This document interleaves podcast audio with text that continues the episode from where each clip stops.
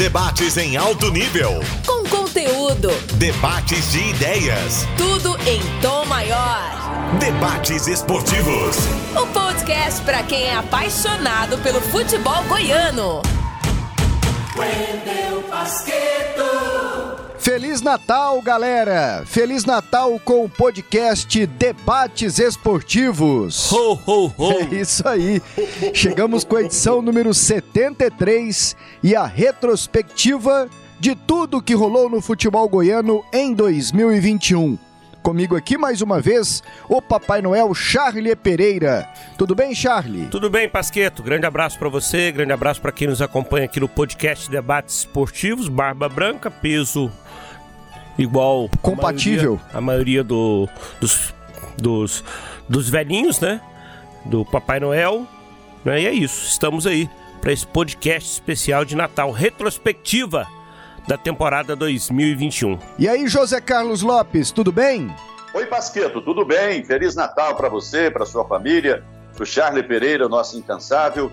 Seja um Natal de paz, de muito amor, né? fazer o bem, não importa quem é no Natal, é fora do Natal, que assim seja e que nós possamos ter um Natal de muita paz, de muita felicidade. Pasqueto, é isso aí, muitos acontecimentos durante o ano, a volta do público, Aparecidense campeã, Goiás de volta à Série A, Atlético na Copa Sul-Americana, Vila em duas finais, e nós vamos tocando a vida e o futebol goiano vai caminhando, Pasqueto. É isso, Lopes. E nós dividimos aqui por competições, né? Campeonato Goiano, Copa do Brasil, Copa Sul-Americana, Série A, Série B, Série D e também a Copa Verde. São os assuntos que abordaremos nesta retrospectiva. Está no ar o podcast Debates Esportivos. Tiro de meta. É hora de colocar a bola em jogo. Bem, José Carlos Lopes, Charlie Pereira e amigos. Primeiro ponto aqui da nossa retrospectiva, o Campeonato Goiano, que foi vencido pelo Grêmio Anápolis nos pênaltis, derrotou o Vila Nova na final no Onésio Brasileiro Alvarenga e foi um feito, porque na fase semifinal o Grêmio Anápolis já havia derrotado o Atlético, também nas penalidades. E foi muito surpreendente, hein, José Carlos Lopes? Foi, foi uma surpresa realmente muito grande, porque eliminou dois gigantes do futebol goiano. Né? O Atlético, que é, era o melhor time da competição, não tinha dúvida disso, que o Atlético era o melhor time da competição. O Goiás utilizando a sua base, um time que quase foi rebaixado, e o Vila que cresceu na reta final. Então foi uma surpresa positiva. Os campeonatos estaduais eles vão ganhando esses contornos assim. Os times vão desistindo, é, os mais importantes, os mais fortes, vão priorizando outras competições e acaba dando oportunidade para outros competidores. Foi o caso do Grêmio Anápolis, que é um time de empresários, mas que acabou com um time redondinho ali, um ataque que funcionou bem com o Lucão e com o Ronald, uma marcação boa, e tudo funcionou. E o time fez uma reta final irrepreensível, principalmente na cobrança de pênaltis. Time que teve quase 100% de aproveitamento nas cobranças dos pênaltis. Então é, um, é uma coisa que muita gente fala, ah, é sorte, é sorte. Mais uma vez o Grêmio Anápolis provou de que não é sorte, é competência, é treinamento. E o Grêmio Anápolis se preparou porque havia essa possibilidade e era uma das poucas possibilidades que teria o Grêmio Anápolis de eliminar os seus concorrentes mais fortes, no caso o Atlético e o Vila Nova. E foi assim que foi feito, na semifinal e também na final. E foi um campeonato do merecimento, daquele time que correu por fora, mas acabou chegando muito bem preparado na semifinal e na final ficou com o título, Pasqueto. O Kleber Gaúcho, ex-volante do Goiás, do Criciúma, de outros clubes do Brasil, foi o técnico. Me lembro dele ter falado, não sei se depois da decisão contra o Atlético ou contra o Vila, de que haviam treinado 900 penalidades para chegar muito bem preparado para as penalidades, para a decisão. O time dele, Charlie Pereira, na final contra o Vila no Oba teve Jordan, Baiano, Guti, Roger, Igor Melhoranza, depois entrou Matheus Rodrigues, Lúcio Luiz Henrique Araújo, depois Neto, Vitor Braga, Vinícius Rodrigues, Matheus Martins, Gabriel Vidal, Lucão e depois o Thiago Rubim. Esse é o time do Grêmio Anápolis naquele dia contra o Vila Nova. Que contava ainda com o Ronald, que não jogou o último jogo, tinha sido é, suspenso, né, no, no, no, no primeiro no jogo anterior. E, é. e, aliás, defendiam até a expulsão dele naquele dia, porque ele faz uma falta no primeiro tempo, lá no Jonas Duarte, depois ele dá uma outra entrada e alguns defendiam que ele teria que ter sido expulso, mas não, ele recebeu só o amarelo. É, e, de, e desse elenco campeão... E esse Luiz Henrique que eu li aqui é ah. o Luizão. O... Luizão, zagueiro do Vila, que tava em. Tá Sim, lá ainda no tá Grêmio, né? No Emprestado. É, assim, Emprestado não, negociado. Ronald e Lucão foram os grandes destaques pós Goianão, né? Eles foram disputar a Série A do Campeonato Brasileiro não foram titulares, mas tiveram a sua importância aí, né? O Lucão marcou gol contra o Grêmio, marcou gol contra o Flamengo, são gols aí que vão estar no DVD dele, sem dúvida nenhuma. O Ronald marcou contra o Corinthians, né? Naquela, naqueles, naqueles jogos ali, logo após o Campeonato Goiano, Copa do Brasil, Brasileirão. Foi justo, justo o título do Grêmio Anápolis, né? Não tem como colocar um asterístico, um senão. Foi justo, justo mesmo, né? É, ah, não, o Atlético jogou um jogo com o time reserva. O, que foi o primeiro lá em Anápolis. Era o Atlético. A gente vai desmerecer a nona posição conquistada pelo Atlético porque no último jogo jogou com o time de reservas do Flamengo no Campeonato Brasileiro? Não. não. E o Grêmio, né, Lopes, esteve à frente do Atlético na semifinal. Porque Sim. o primeiro jogo lá no Jonas Duarte foi 0 a 0 o segundo jogo aqui em Goiânia, eles fazem 1 a 0 com o Ronald. Uma bola enfiada, o zagueirão do Atlético perde o tempo da bola, ele bate cruzado, Sim. sem chances para o Fernando Miguel. E depois o Atlético consegue o empate com com o Janderson. No finalzinho do jogo. Com o Janderson. Já no finalzinho do jogo. Acho que foi com o Janderson mesmo. Mas enfim, ele esteve à frente do Grêmio Anápolis, na, na, à frente do Atlético na semifinal, né? E era um time muito bem treinado jogava duro. Lembro do Lopes falar, em Lopes? O Grêmio Anápolis lembrou o Goiatuba dos anos 90, jogando duro, pegando no meio. E foi assim que ele conduziu a campanha dele até o título. Exatamente. Então, o, o Kleber Gaúcho, que foi um jogador de marcação, marcou muito forte, participou de uma vitória emblemática, né, a favor do Goiás contra o Internacional lá no Beira Rio, um 4 a 1 O Internacional é, depois foi disputar o Campeonato Mundial e foi campeão em cima do Barcelona. E o Kleber Gaúcho estava lá e fez até gol. Então era um jogador de marcação muito forte. ele conseguiu armar esse setor da marcação muito bem. O time do Grêmio Anápolis marcava bem e saía para o jogo com velocidade, com o Ronald e com o Lucão. Então foi um time muito bem esquematizado.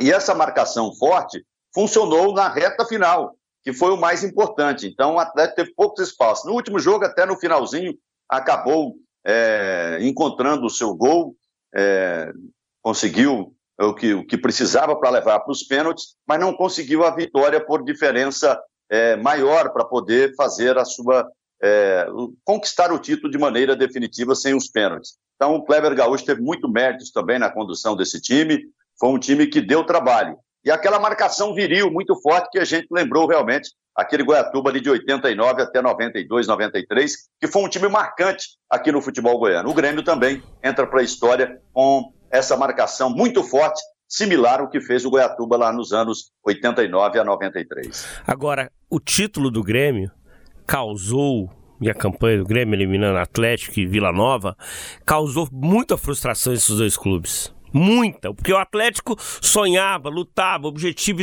tricampeonato. O Adson falava muito disso. Nunca foi tri, né? Foi frustrante. Foi frustrante, né? E tivemos o Vila, que poderia quebrar um jejum gigante de títulos estaduais, né? A última vez que o Vila conquistou um Goianão em 2005. E aí vem esse tabu, era a chance de conquistar o título e o Grêmio levou a melhor, repito, com toda a justiça. Foi um a um, o jogo final teve polêmica de VAR, um gol anulado do Vila Nova. Esse primeiro jogo também teve, lá no Jonas Duarte. Também, né? né o, o, o Grêmio reclama de um pênalti não marcado. Exato, exato. E aí foi para os pênaltis aqui, 5 a 4 para o Grêmio. O Grêmio conquista o título. Quem errou para o Vila foi o Arthur Rezende.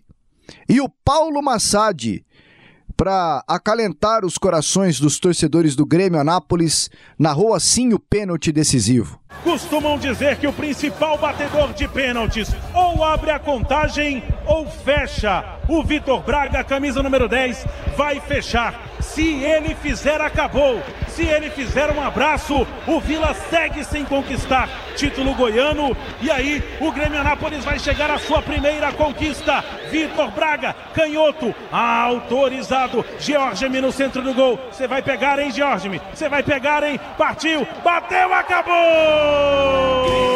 Grêmio Anápolis. Georgemi caiu pro canto direito, a bola foi no canto esquerdo. Grêmio Anápolis faz história! Grêmio Anápolis! Campeão goiano de 2021! Nas cobranças de pênaltis! Grêmio Anápolis 5, Vila Nova 4! Grêmio Anápolis! Fim de papo, 100% de aproveitamento nas cobranças de pênaltis! O Grêmio Anápolis fazendo história! Fazendo história o Grêmio Anápolis! conquistando seu primeiro título estadual.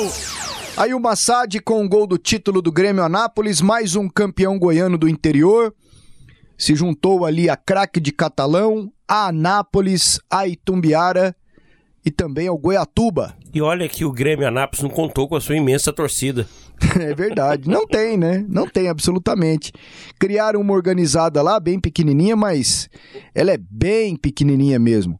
E aí, Lopes, na medida que o Grêmio Anápolis, com a sua garotada ali, um ou dois mais experientes, chegava ao título, o Goiás, com seu time de diminutivos, e toda vez eu lembro de você, Lopes, parou nas quartas de final contra a Aparecidense, que depois pararia para o Vila Nova na Semi, mas em momento algum o Goiás convenceu no Goianão 2021, hein, Lopes? É, foi um campeonato muito ruim do Goiás, né, Pasqueto? Um campeonato em que o Goiás não conseguiu nada, não conseguiu é, chegar a uma semifinal, pelo menos, não, coisa inédita na vida do Goiás, praticamente nos campeonatos goianos, o maior campeão, né, com 28 títulos e com inúmeras finais, vários vice-campeonatos e semifinais incontáveis, né? Então, é, fugiu é, do padrão Goiás no campeonato goiano.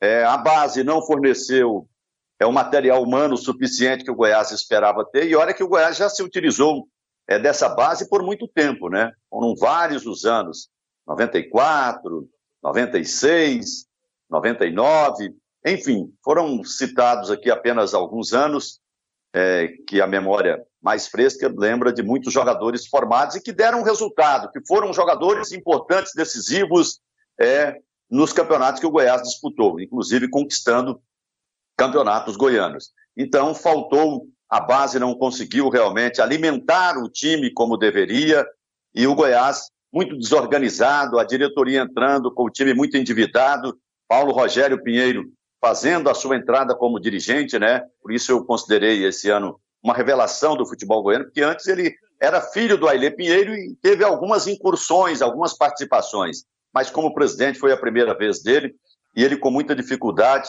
é, testou a base e viu que não dava certo. E o Goiás decepcionou, decepcionou de forma tal que correu, chegou a correr risco de rebaixamento. O Goiás se classificou para a fase seguinte para enfrentar a Aparecidense, mas antes disso, na penúltima rodada, estava ainda correndo risco de rebaixamento no Campeonato Goiano, o que é uma coisa absolutamente incompatível com o Goiás, até porque a base tem uma estrutura muito grande. Ela é muito bem conduzida pelo Osmar Lucindo, mas é, forçaram a barra demais em cima de muitos jogadores. E aí é Gustavinho, é Sandrinho, e esses não conseguiram levar o Goiás a lugar nenhum. Então foi uma decepção em termos de resultado e também com a formação da base. Tanto é que ela está sendo revista, esse trabalho está sendo revisto para que o Goiás possa voltar a formar tantos jogadores como formou no passado. E não viraram, né?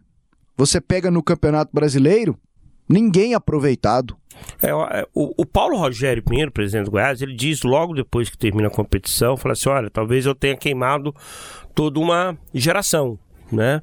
Nenhum deles ficou no Goiás assim e foi utilizado. Você vê que o time é, que conquistou acesso pelo Goiás não tinha jogador formado no Goiás, com exceção do David Duarte, que já era um jogador profissional lá em 2015, né? Não é dessa geração, dessa geração agora. Né? O Goiás optou, né? Traçou uma estratégia. Nas quatro linhas não conseguiu sucesso. Tanto é que sétima posição é a pior campanha do Verdão na década. Né?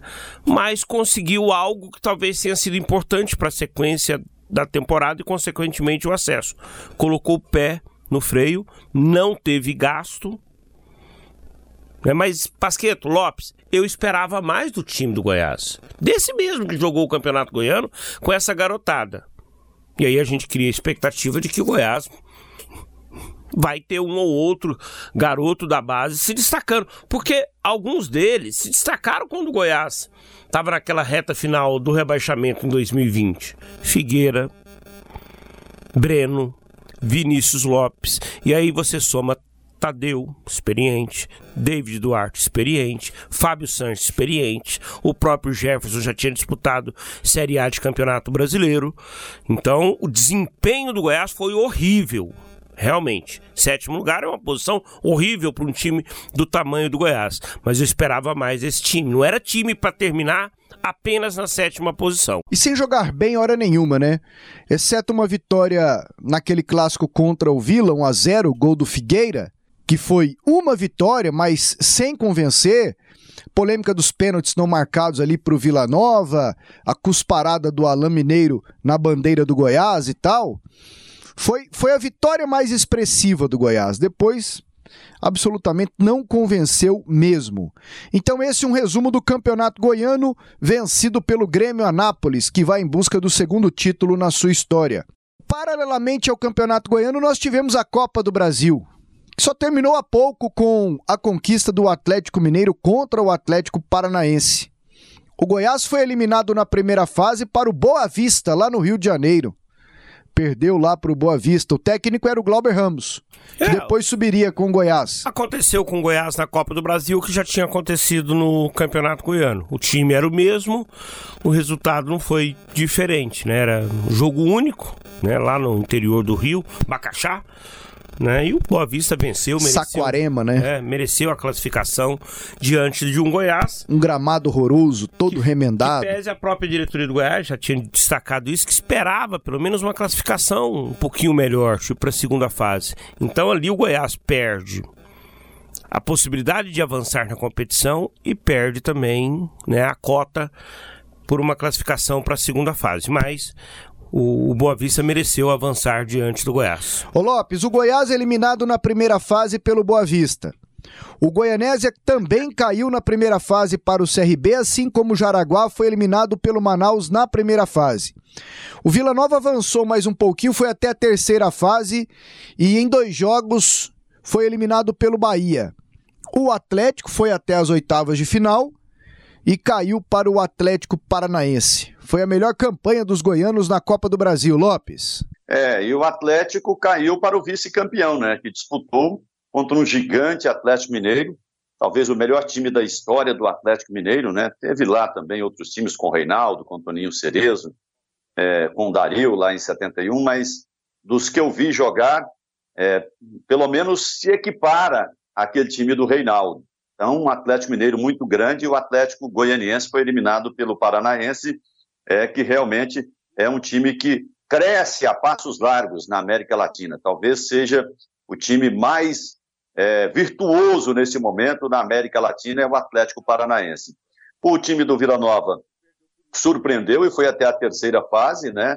Com uma decisão bem equilibrada com o Bahia, os jogos bem equilibrados contra o time do Bahia, então foi uma surpresa positiva o time do Vila Nova, mesmo sendo eliminado pelo time baiano. O Goiás, Jaraguá e Goianese, uma decepção, não se prepararam bem para a competição. A Copa do Brasil, nesses moldes, Charlie, Pasqueto, ouvinte, é, é preciso ter uma visão diferente da Copa do Brasil. Ela não é mais aquele bate e volta, é, ida e volta, desde o começo, não. Você tem um jogo só. Esse jogo só, o time melhor ranqueado, ele joga fora. E, e, você sabe que os times pequenos, qualquer time que seja ele, o rendimento em casa é outro. E às vezes você pode ter essas surpresas de pegar time, às vezes até com um time competente, o seu melhor ranqueado, e ter uma surpresa de pegar um adversário jogando bem, jogando bem, fora de casa, é, jogando bem nos seus domínios. Então é preciso ter essas cautelas e essa preparação para esse novo formato da Copa do Brasil, de que você faz esses jogos fora e é um jogo só. E um jogo só ele pode ter surpresas, às vezes desagradáveis, para o time melhor ranqueado e uma surpresa agradável para quem joga em casa o melhor, menor ranqueado. Então foi isso que ocorreu.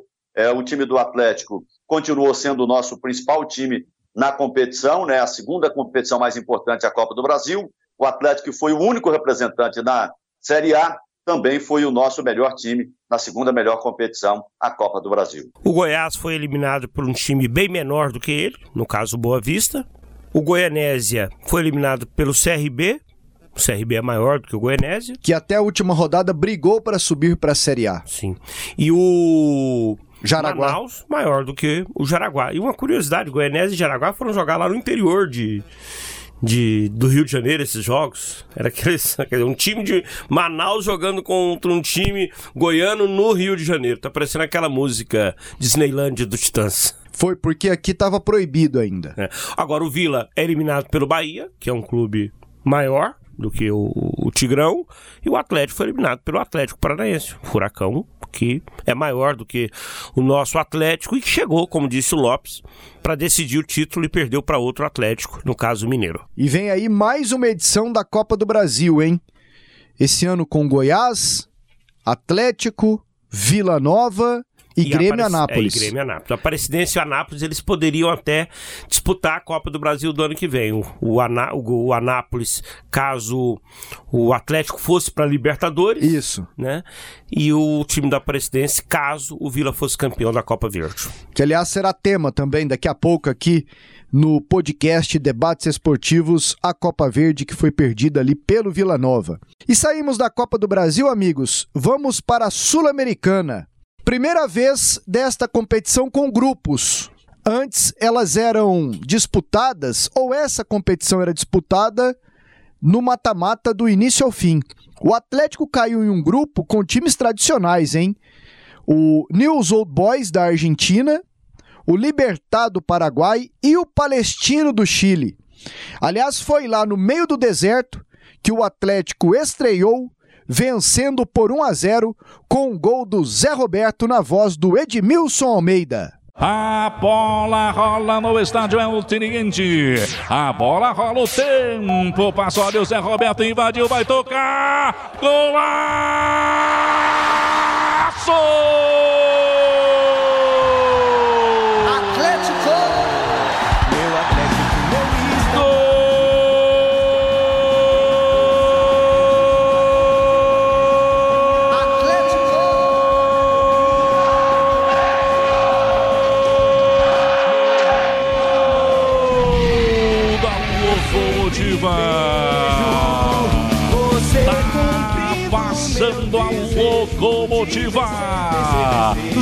Zé Roberto Artilheiro, camisa número 9, matador, o primeiro gol internacional na história do Atlético. Na marca de 11 jogados, 11 passados, é primeiro tempo. Bate cabeça zaga. Zé Roberto Artilheiro, matador, exterminador, não perdoa. Invade a grande área, o goleiro sai desesperado, dá um toquinho com categoria por cima do goleiro, a bola vai pro fundo da rede do Palestino. Tá inaugurado o placar internacional da história do Dragão, da história da locomotiva diante do Palestino. O que faz a alegria do senhor João Guilarducci, torcedor histórico do Atlético, pai do doutor Flávio, sempre na audiência, vibrando com o Atlético, com o Internacional. Dragão que marca fora de casa. Placar Unimed Goiânia, cuidar de você, seu plano. Zé Roberto, um para o Atlético, zero para o Palestino. E aí, Charlie Pereira? Zé do gol. Pois é, e foi uma boa campanha, porque o Atlético Ele empata os três jogos no Antônio Ascioli, E aí foi o calcanhar de Aquiles. Todos do- por 0 do a time. 0. Foi o calcanhar de Aquiles. todos por 0 a 0 Ele ganha fora do Palestino, gol do Zé Roberto, que ouvimos aqui. Ganha do Libertar no lendário estádio Defensores del Chaco. E me lembro, cara, assim, do orgulho do atleticano. Foi um golaço do Arnaldo, teve gol do Zé Roberto também. Foram dois golaços no dia. E, e perde pro News Old Boys na Argentina. Então o Atlético faz nove pontos e fica refém do regulamento que só classificava um. Só o líder de cada grupo e foi o Libertar, o time classificado no grupo do Atlético. É, foi uma campanha, foi uma campanha onde ficou esse senão de não ter vencido em casa e se tivesse conquistado uma só Algo- vitória, teria classificado. Algo que se repetiria no Campeonato Brasileiro e viraria tema de debate. Pô, o Atlético não ganha em casa, o que acontece e tal. E lembrando que, infelizmente, o torcedor não teve a oportunidade de acompanhar né, o Atlético lá no Ascioli nesses jogos internacionais. né? Em 2022, né, vai matar essa vontade, já que o Atlético está mais uma vez na Copa Sul-Americana. O técnico do Atlético nessa trajetória foi o Jorginho. Né? O Jorginho, que foi o técnico aí do time rubro-negro, ficou aquela frustração. Poderia ter sido melhor.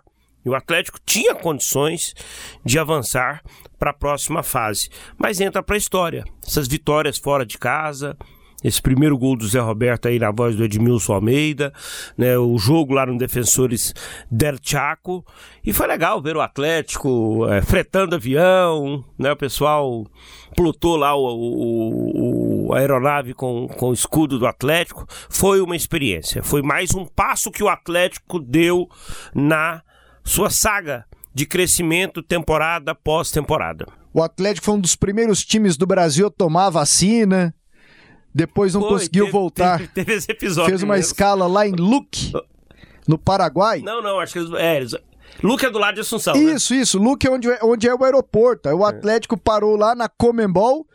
Todo mundo se vacinou e foi uma polêmica danada Foi e o tal. primeiro clube a vacinar. É, acho que foi o primeiro.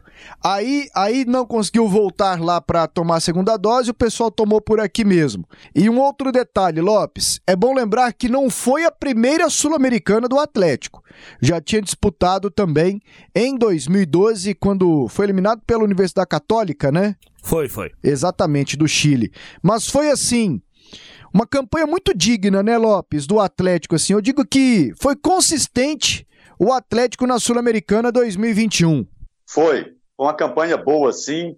Jogos realmente memoráveis. Esse contra o Libertar entrou para a história, né? Você vai construindo a história é dessa forma, né? Com jogos surpreendentes. O, Libertar o favorito para a partida e o Atlético surpreendeu com uma grande vitória, com belos gols já apontados aí pelo Charlie e Pereira. Então foi uma participação boa do Atlético. Aí não, não tem jeito de não ser repetitivo, né? De não falar do problema em casa que normalmente é aquilo que a gente fala, o time rende mais em casa. E o Atlético é, dessa, fez seis pontos fora de casa e só três em casa, a metade da sua pontuação nessa campanha dentro de casa. Quando deveria ser ao contrário, né? Fazer os nove pontos em casa e pelo menos um fora. Se acontece isso, né? O Atlético trocasse esses feitos históricos, na vitória contra o Palestino e fora de casa e a vitória contra o Libertar, por um empate contra um ou contra outro, e as três vitórias em casa, que é o normal, é o aproveitamento, né? É, normalmente é assim, o atleta teria avançado na competição. Mas ficou esse gostinho é, de quero mais, mas também a satisfação de ver um time goiano, um time brasileiro fazendo história com duas vitórias espetaculares fora de casa, principalmente contra o Libertar. E o Atlético segue na nossa pauta aqui do podcast Debates Esportivos, porque agora falaremos do Brasileirão. Vencido pelo Atlético Mineiro e foi um campeonato daqueles, assim, com muitas polêmicas, o VAR em ação, o Atlético com suas trocas de técnicos e que terminou na nona colocação, chegando até a última rodada com chances de Libertadores, hein? Foram, foram. Três técnicos. Começou o Barroca, o Eduardo Souza e fecha com o Cabo. Exatamente. Cabo. E o Atlético na reta final conseguindo vitórias expressivas. Mas assim, Charlie, o começo foi bom. Tanto é que o Atlético vira o turno com 25 pontos.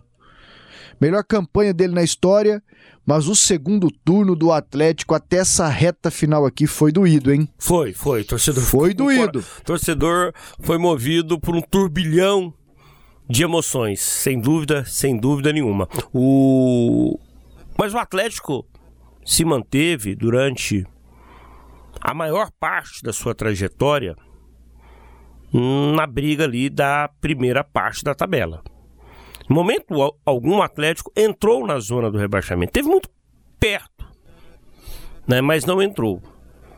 Essa questão de não vencer durante um longo período jogando na sua casa atrapalhou o Atlético, talvez, estar nesse momento festejando uma vaga na Copa Libertadores. Aquele período, de... foram quantos jogos sem vencer? É, teve três derrotas fora de casa, aí veio o Marcelo Cabo, que comandou o time. Né? For, foram assim umas sete partidas sem, sem vencer. Isso também pesou para a conquista da vaga na Copa Libertadores da América. E o atleta teve ali um ciclo de dez dias do 8 ao 80. Tem aquele jogo contra o Bahia, que o Janderson salva o time já nos acréscimos. Ali ele se afasta da zona do rebaixamento.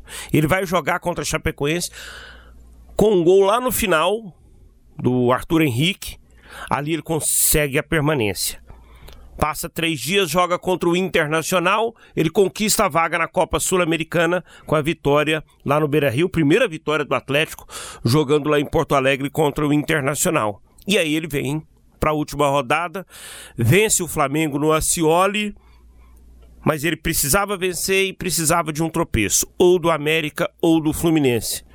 Nenhum dos dois perdeu, empatou, ganharam. O Fluminense ganhou da Chapecoense, o América ganhou de São Paulo e eles foram para a Copa Libertadores. Mas o sentimento de quem esteve ali no Acioli, nesses jogos contra Bahia e Flamengo principalmente, foi um, um, sentimento certamente de alívio, de emoção, de adrenalina e no final de orgulho pela campanha rubro-negra. E especialmente o jogo contra o Bahia foi assim, coisa de louco. Porque o Atlético faz 1 a 0 o Bahia empata e aí quando o jogo tá 1 a 1 terminando, o Bahia antes, tem Antes, quando tava 1 a 1 tinha é, 15 jogadores do Bahia contra o Dudu. Eram seis. seis contra Aumentei o Dudu. Um e aí ele consegue parar o contra-ataque. Passam alguns minutos. O Janderson. O Janderson, o homem que não passa na Semaco, que deveria passar na Semaco para melhorar o seu acabamento, hein, Lopes? O Janderson, na voz do Paulo Massad aqui, ó, marcou para o Atlético. O Janderson correu, foi lá atrás, buscou a bola de volta pro Atlético, fez o passe mais à frente, ali por dentro, como o Brian Montenegro, tá com a bola dominada, abriu pro Rickson, tocou na intermediária, pro Lucão, pro Janderson, invadiu a área, é pra fazer, é pra fazer, é pra fazer!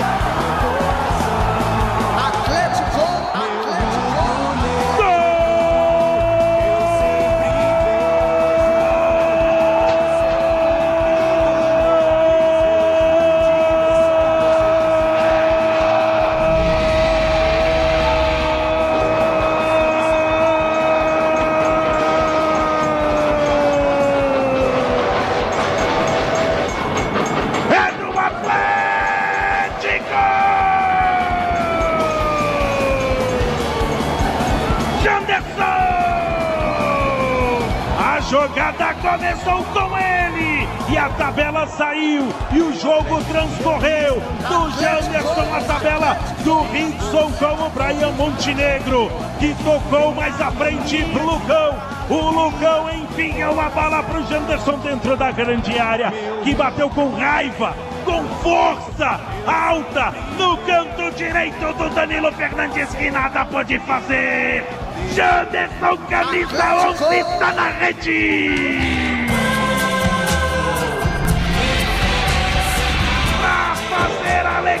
Alegria de todos de todos os torcedores atleticanos que lotaram o estádio Antônio Ascioli, que não desistiram em momento algum, que acreditaram, que incentivaram, que empurraram e o Janderson foi pro fundo do gol. Placar Unimed Goiânia agora aponta. Atlético.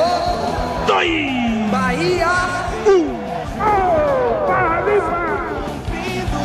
Que vive altos e baixos no Atlético, mas hoje com certeza é um dos melhores dias do Janderson com a camisa do Dragão. Contra-ataque puxado pelo próprio Janderson. Ele tocou para o Lucão, que tabelou com o Brian Montenegro. E o Lucão devolveu para o Janderson na ponta direita. Dessa vez ele acertou a finalização para fazer a alegria de mais de 10 mil rubro-negros hoje aqui no estádio Antônio Ascioli. Janderson é o nome do gol, Janderson é o nome da vitória. Agora o Atlético tem dois, o Bahia tem um, Paulo Massad. Olha o Janderson Lopes. No, no apagar das luzes ele decidiu, hein, Lopes? E decidiu de uma forma espetacular, né? Foi o melhor jogador disparado da partida, foi o grande diferencial nessa vitória. É, você existe no futebol, Pasqueto, esses lances enigmáticos, né? É, que ficam é, como um marco histórico. Você já imaginou se o Nino Paraíba passa aquela bola para a direita ou para a esquerda? Escolhe o lado. E assim sai o gol do Bahia ali a gente não saberia o que aconteceria com o Atlético. Evidentemente que nós estamos falando isso aqui, porque também o Atlético teve vários lances que ele poderia ter definido a sua sorte muito antes, e que a bola não entrou, é, empates no finalzinho que o Atlético sofreu. O Atlético, então, assim, mas estamos utilizando esse lance que foi definitivamente para o Atlético marcar para quatro vitórias consecutivas. O Atlético terminou o Campeonato Brasileiro da Série A com quatro vitórias consecutivas nem o campeão Atlético Mineiro terminou dessa forma o Brasileirão com quatro vitórias consecutivas. Então foi o diferencial esse jogo contra o Bahia e esse lance do Nino Paraíba contra o Dudu. E, evidentemente, a atuação do Janderson, que é um jogador que precisa melhorar, terminar melhor as suas jogadas, né? Às vezes ele começa bem, vai até o meio muito bem, aí a hora que vai terminar, ele não termina bem. Aquela que a gente brinca de acabamento. Não passou na Semaco Home Center para adquirir um material de primeira. Mas o, o, o grande feito é, do Atlético foi realmente conquistar, beliscar essa vaga na Libertadores e conquistar a vaga na Sul-Americana. Agora, o time não conquistou a vaga na Copa Libertadores da América pelo seu aproveitamento em casa. O Atlético foi apenas o 17 em aproveitamento em casa, com 28 pontos ganhos em 19 jogos. 28 pontos ganhos, um aproveitamento de 49%.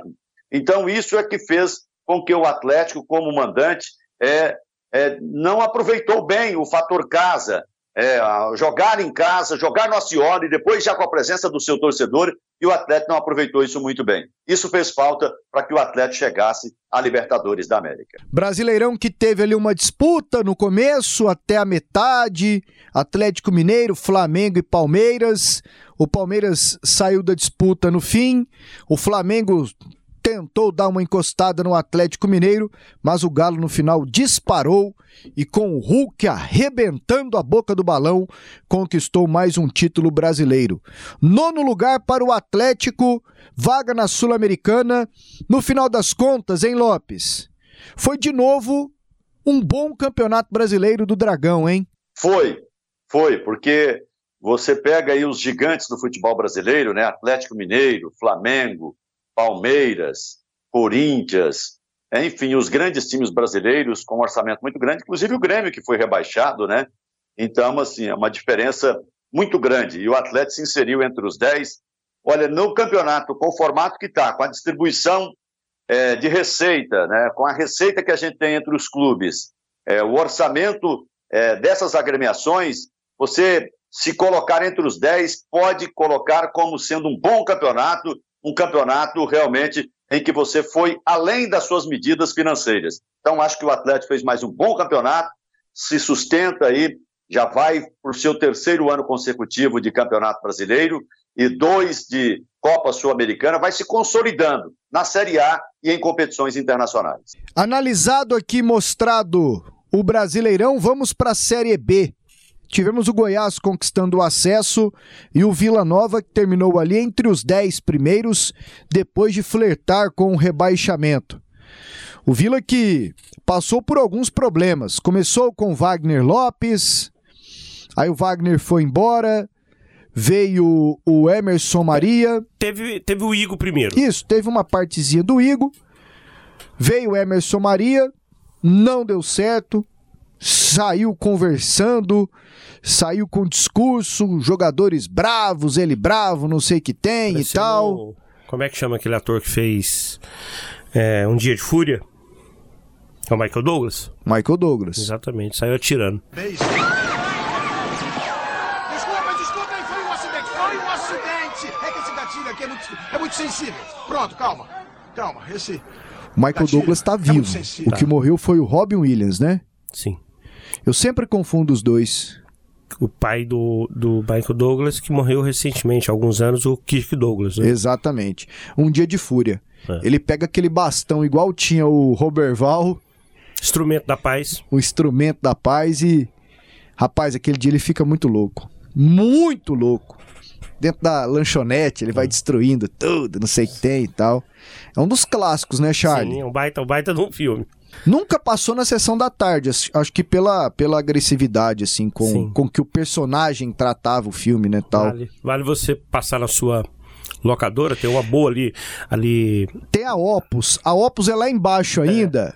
Lá perto do, do, do Papillon, lá da. Mas eu gosto, eu, eu tenho assinatura naquela ali na curva é, da Ah. T63 com 85. A Black Block. Blockbuster? É, eu ainda eu tenho Então. lá. Inclusive eu tenho que ir lá semana que vem, porque tem a promoção de Natal Novo. Você pode pegar cinco fitas. Eu tô rebobinando elas pra devolver. Ô Lopes, tem uma também na T63, a Miami Video. Né? Passa lá e aluga o filme. O seu videocassete, Lopes, é de duas ou quatro cabeças? Pasqueto, ele tá tão em desuso que eu não. Eu sou da época.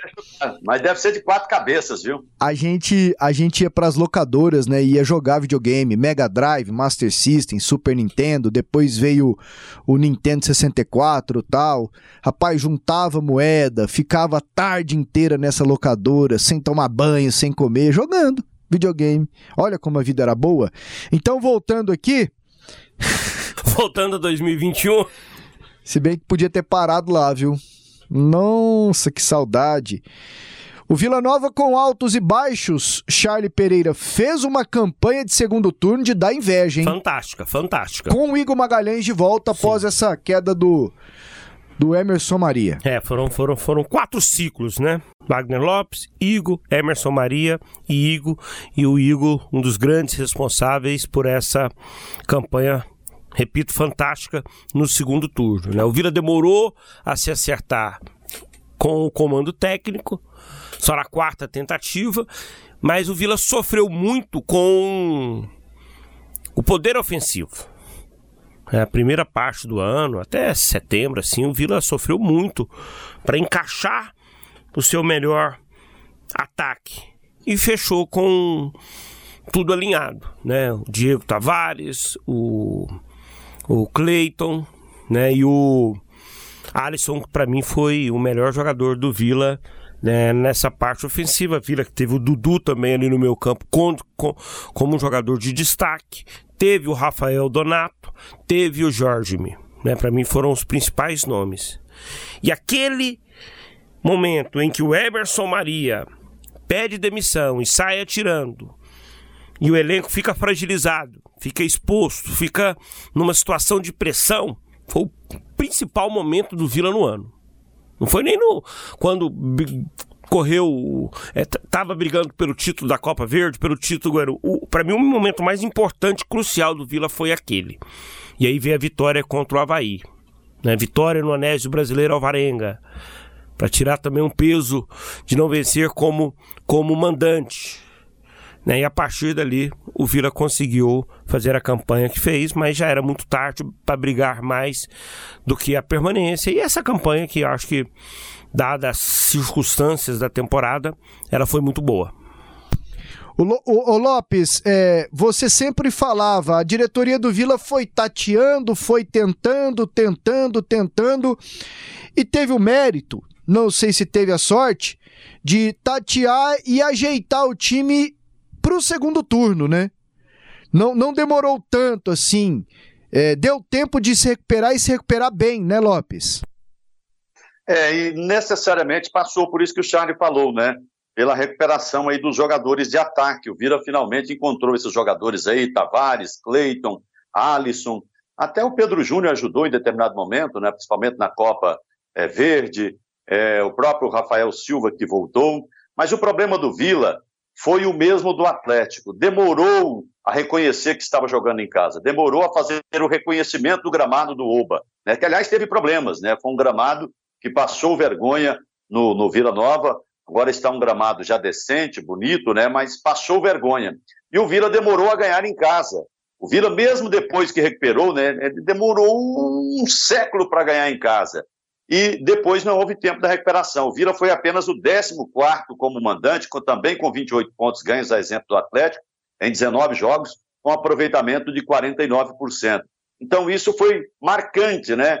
Você jogar em casa e não ter esse aproveitamento de mandante, que o mandante sempre aproveita muito bem, né? Já o time do Vila Nova eh, não conseguiu fazer esse aproveitamento. Como visitante, o Vila foi o sétimo colocado com 23 pontos ganhos é, em 19 jogos.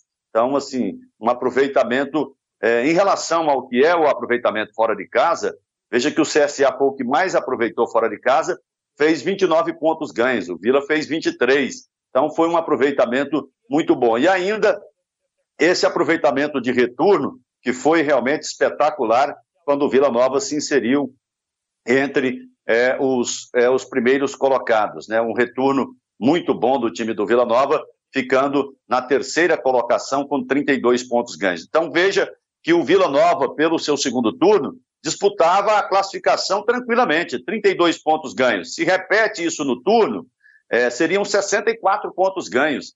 Então o Vila estaria brigando realmente pelo seu acesso. Mas ainda assim, é como o Charlie disse, é você pegando aquele momento dificílimo ali, que foi um lance de coragem, de ousadia, de sorte, você trocar um treinador tão experiente como o Emerson Maria por um garoto como é o Igor Magalhães, que já tinha dado resultado, e com um elenco exposto daquela forma, foi um risco muito grande que o Vila Nova correu. Mas foi ao contrário, o time subiu, cresceu e deu esse resultado ao ponto de ser o terceiro colocado com 32 pontos ganhos no retorno.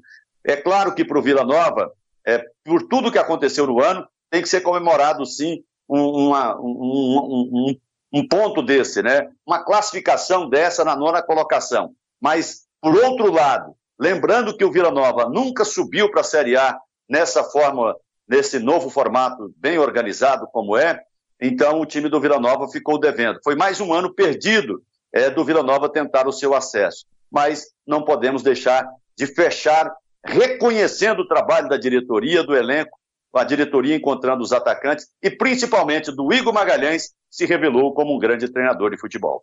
E o Goiás, hein? Goiás que fez um campeonato bom. Projeto Novembro. Projeto Novembro. Bom, bom não. Bom tô, eu tô vacilando. Muito bom. O Goiás o tempo todo brigou lá em cima, o tempo todo esteve na parte de cima da tabela, na maioria das rodadas foi G4 e no final das contas conquistou o acesso. E teve três técnicos também, exemplo do, do Atlético, o Vila teve quatro, quatro. Não, o Vila teve três técnicos, sendo que o Ico trabalhou em dois momentos. O Goiás teve Pintado, Marcelo Cabo e Glauber Ramos. Glauber Ramos. E aí um detalhe, é o Goiás os times todos só foram conquistar acesso, assim, faltando três rodadas, duas, sei lá, tal. Até mesmo o Botafogo, né? O, o Coritiba, que foram times que tiveram campanhas melhores que a do Goiás.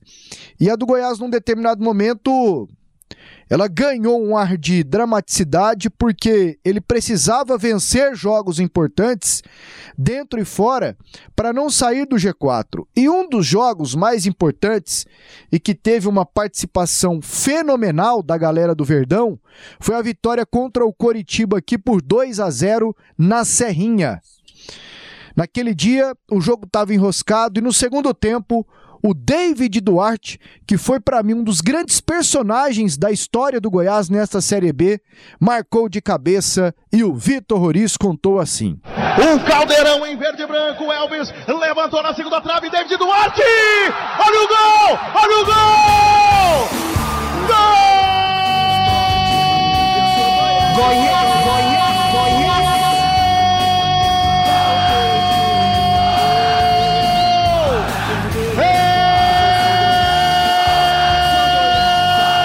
Goiás! Do Goiás!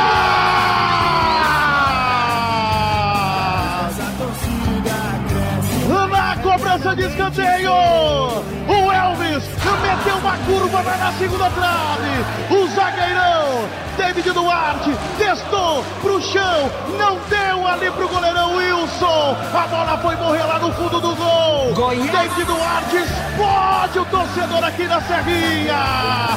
David Duarte, camisa número 3.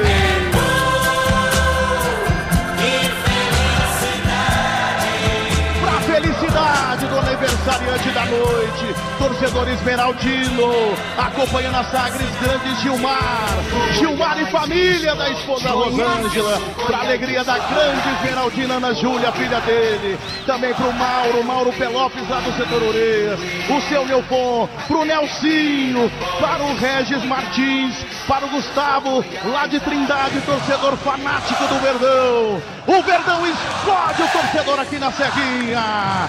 Pra alegria também do Grilei Alves, do José Laurinho. Um para o Verdão, zero para o Coritiba. Aí o David Duarte e uma correção.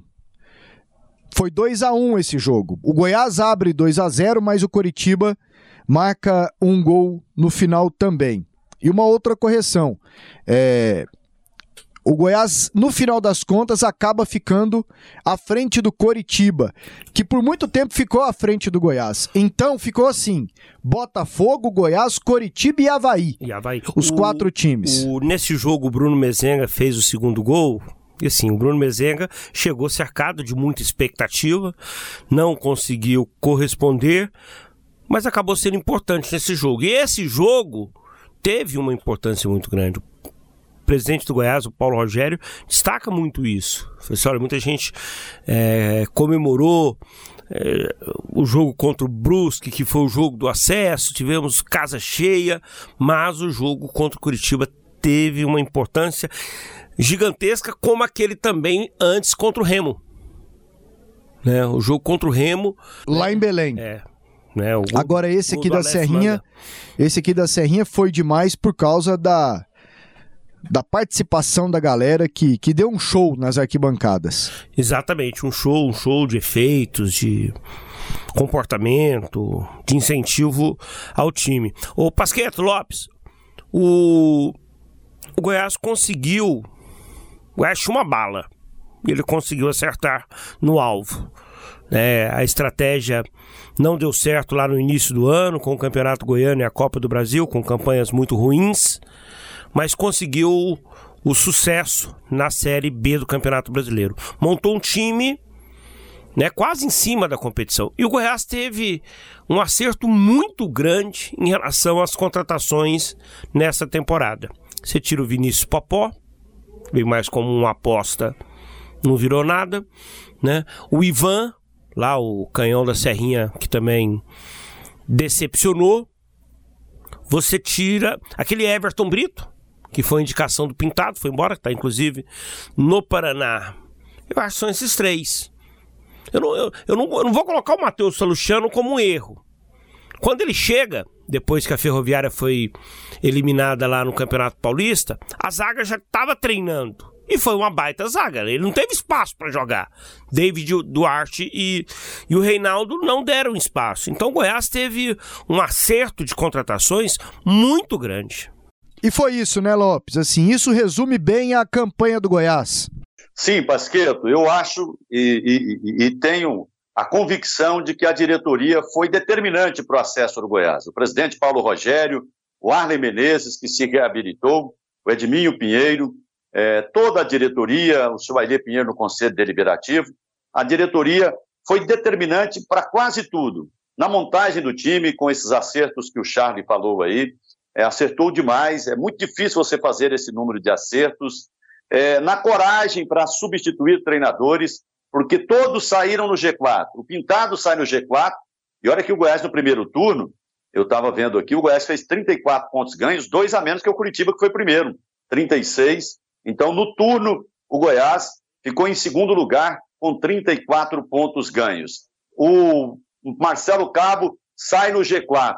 Então, a diretoria do Goiás, já no retorno, olha aqui a situação do Glauber. O Goiás, se fosse contar só o retorno, teria ficado fora. Ficou em quinto lugar com 31 pontos ganhos. Mas é, a diretoria acertou no relacionamento com o torcedor, foi fundamental para que o Goiás tivesse na reta final, com a presença do torcedor, a diferença. E o aproveitamento dentro de casa mostra o quanto que o torcedor foi importante. O Goiás foi o terceiro melhor mandante, né? Marcou, ficou em terceiro lugar com 37 pontos ganhos, um aproveitamento de 64,91%.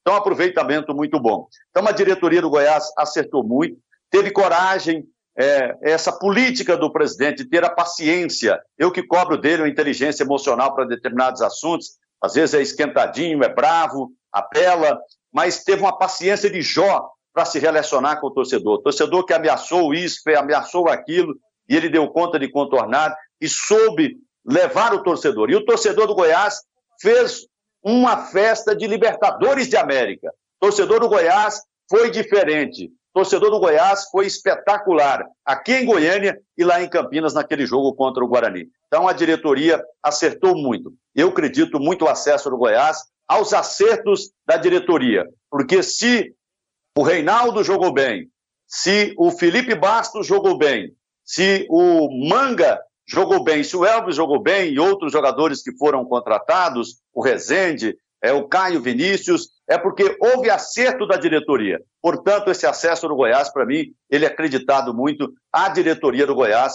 porque os jogadores que aqui ficaram também foram motivados por ela, inclusive em decisões polêmicas que eu não concordei, com o afastamento do Manga e em determinado momento também do Tadeu, que foi o melhor goleiro da competição. Então, parabéns ao Goiás por mais um acesso volta para a Série A, onde tem história realmente para contar, e a diretoria do Goiás de parabéns por tudo que fez nessa temporada, principalmente no Campeonato Brasileiro, evidentemente. Beleza, Lopes. E da Série B, vamos para D.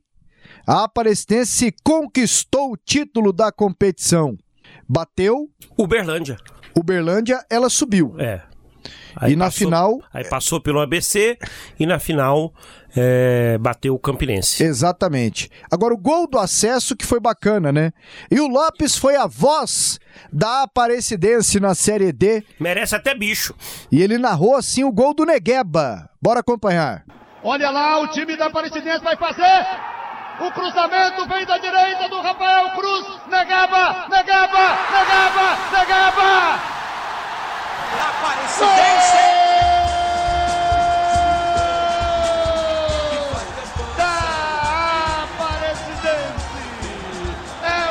acesso, é o gol para fazer história, para colocar o futebol goiano também na Série C do Campeonato Brasileiro. Um gol que saiu na velocidade do Rafael Cruz ele avançou pela direita e com toda a sua experiência, com toda a sabedoria, mandou o cruzamento na marca do pênalti. Ele chegou como um raio, ligeirinho, rápido, Negueba. Negueba, o homem da camisa número 22. Agora sim, agora sim o gol do Sérgio Henrique, aniversariante.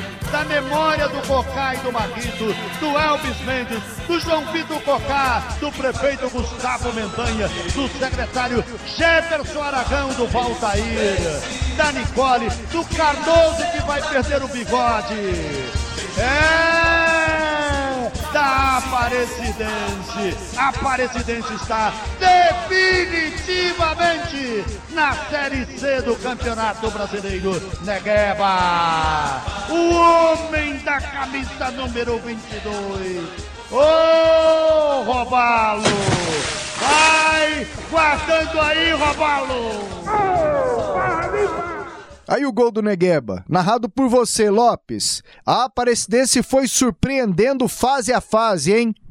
Foi, foi uma surpresa altamente positiva. Fez uma primeira fase muito consistente, é, liderou o grupo e foi para a fase mata-mata muito bem preparada e conseguiu esse acesso espetacular. Num trabalho também que eu enalteço da diretoria, do presidente Elvis Mendes, ele perdeu tantos colaboradores importantes, parceiros, às vezes líderes, né?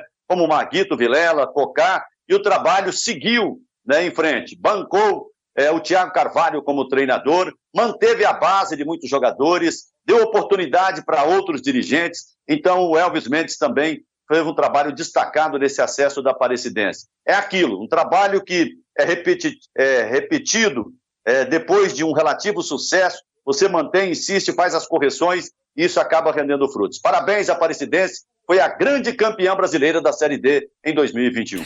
Teve, tivemos dois campeões aqui no estado. Aparecidense e Grêmio Anápolis. É, Aparecidense e Grêmio Anápolis. Ambos do interior. Claro que nós tivemos na divisão de acesso, quem foi campeão? Guiatuba. E na terceira divisão foi o Cerrado.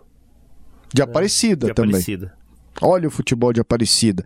E para terminar aqui, Charlie, a Copa Verde, todo mundo imaginava o Vila vencendo, mais tímido que o Remo, mas com dois empates por 0 a 0 perdeu nos pênaltis, lá em Belém. Pois é, bateu na trave, a possibilidade aí de uma conquista importante, né? Daria ao Vila o conforto de entrar já na terceira fase da Copa do Brasil e já garantir uma, uma boa cota, sem o risco de ser eliminado numa primeira ou segunda fase da competição. É né? muito provável que o Vila consiga chegar à terceira, à terceira fase, eh, pegando por base esse ano.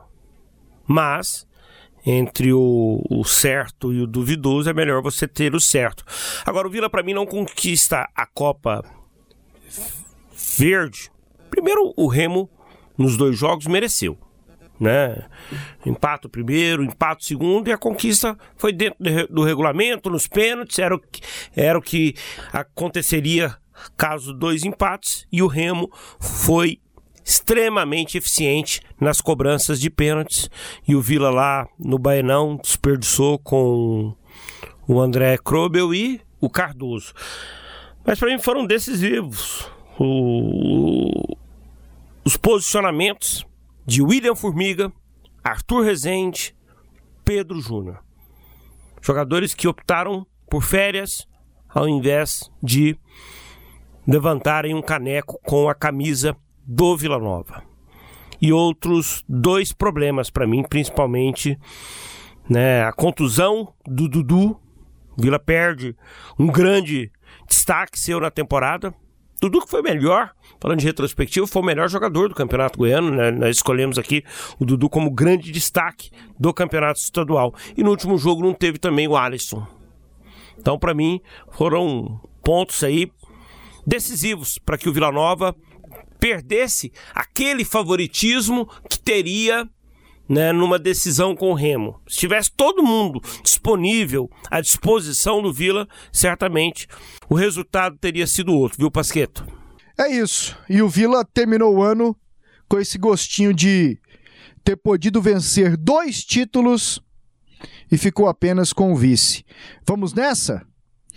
José Vamos Carlos nessa. Lopes. Feliz Natal mais uma vez para Pra todo mundo. todo mundo. Boas festas aí. Boas festas. Quando eu era menino, eu saía nas ruas. Tio, me dá boas festas. Pegava um cruzeiro, dois cruzeiros, uma URV, duas URVs.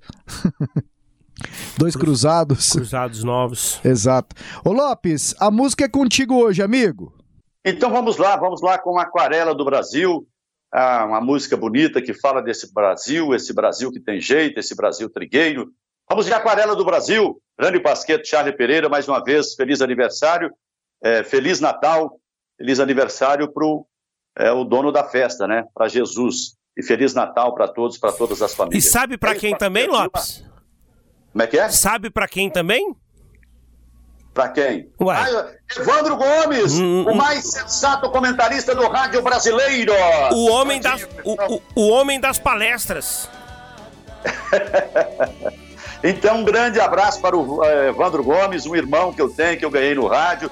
Eu orgulho da amizade dele, da família dele. Parabéns, vida longa. Que Deus continue te abençoando. Você é do dia de Jesus, por isso essas bênçãos de Deus para você, Evandro Gomes. Deus te abençoe. Parabéns, meu irmão muitas felicidades, muitos anos de vida.